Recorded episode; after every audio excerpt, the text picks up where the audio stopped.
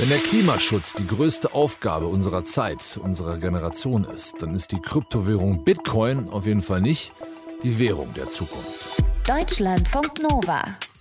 Kurz und heute mit Till Hase. Wir haben schon öfter geredet über die desaströse Klimabilanz von Bitcoins. 80 Terawattstunden Energie pro Jahr hatten Fachleute im Frühjahr für das komplette Bitcoin-Netz noch errechnet.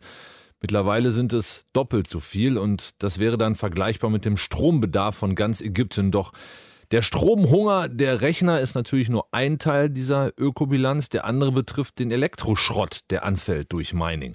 Das Bitcoin-Netzwerk erzeugt nach Studie von Forschern des MIT und der Technischen Universität München zufolge so viel Elektrokleinschrott wie die komplette Niederlande. Unser Netzautor heute Morgen ist Andreas Noll.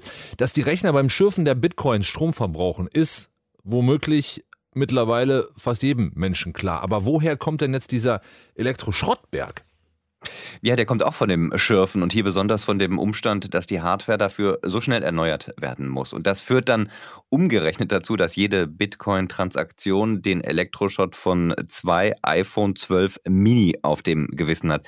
Gerechnet jetzt natürlich in Gramm Elektroschrott, hat also nichts mit Apple und den im iPhone verbauten Teilen zu tun. Und auf das Jahr summiert sich der Bitcoin-Betrieb dann auf 30.700 Tonnen Elektroschrott. Wie lange laufen denn so PCs, mit denen geschürft wird in den großen Mining-Farmen?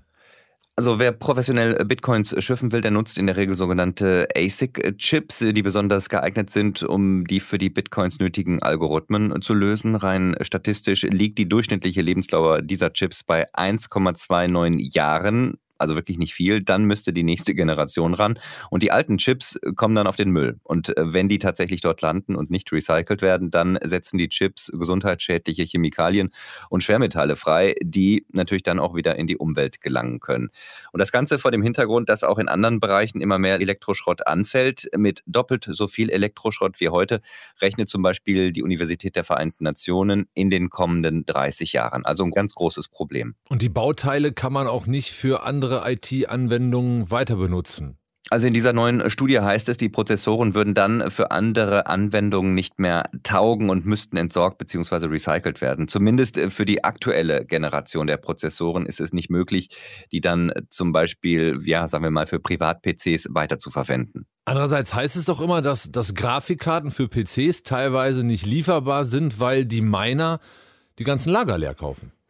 Ja, genau. Man kann also nicht nur mit diesen Chips, die ich gerade genannt habe, schürfen, sondern natürlich auch mit Grafikkarten. Das stimmt. Beim Schürfen von Kryptowährungen im Privatbereich spielen diese leistungsfähigen, sehr leistungsfähigen Grafikkarten, die man kaufen kann, eine gewisse Rolle. Aber die Profis machen das eben ähm, auf andere Art und Weise. Und deswegen wurde das in der Studie auch nicht berücksichtigt, die Grafikkarten. Aber auch diese PCs haben natürlich einen ökologischen Fußabdruck. So ganz grundsätzlich, das ist ja ein ziemliches PR-Desaster für Bitcoin und wie du ja schon gesagt hast, auch ein großes Problem.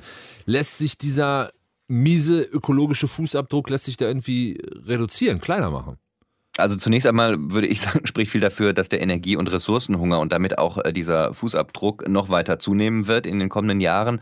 Doch äh, während man auf der Stromseite zumindest einige Farmen mit ja, grünem Strom versorgen könnte, Aktuell wird ja vor allem in China geschürft und da wird der Strom vor allem mit Kohlekraftwerken erzeugt. Da ist das nicht der Fall.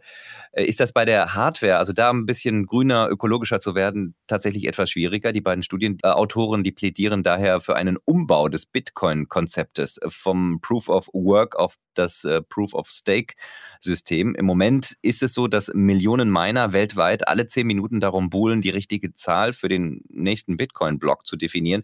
Das ist stromtechnisch maximal ressourcenintensiv. Wenn man nun äh, auf Proof of Stake umstellen würde, dann würde eine bestimmte Person durch Zufall ausgewählt, um eine Transaktion zu validieren. Hier gibt es also keinen energieintensiven Kampf der Computer um die Lösung der Rechenaufgabe. Das würde dann den Energieverbrauch tatsächlich stark senken. Die Bitcoin-Alternative Ethereum, die will diesen Weg gehen. Die sind da gerade schon dabei, umzustellen. Sollte das erfolgreich klappen, wäre das aus Sicht der Fachleute auch für die Bitcoins ein Thema. Allerdings der Umstieg wäre dann technisch sehr, sehr anspruchsvoll, würde lange dauern, ist also nichts für ja, die Geschichte in ein, zwei Jahren. Bitcoins sind nicht nur ziemlich energieintensiv, sondern sorgen wohl auch für jede Menge Elektroschrott. Die Hintergründe hatte für euch Andreas Noll, unser Netzautor heute Morgen hier bei Deutschlandfunk Nova. Deutschlandfunk Nova. Kurz und heute.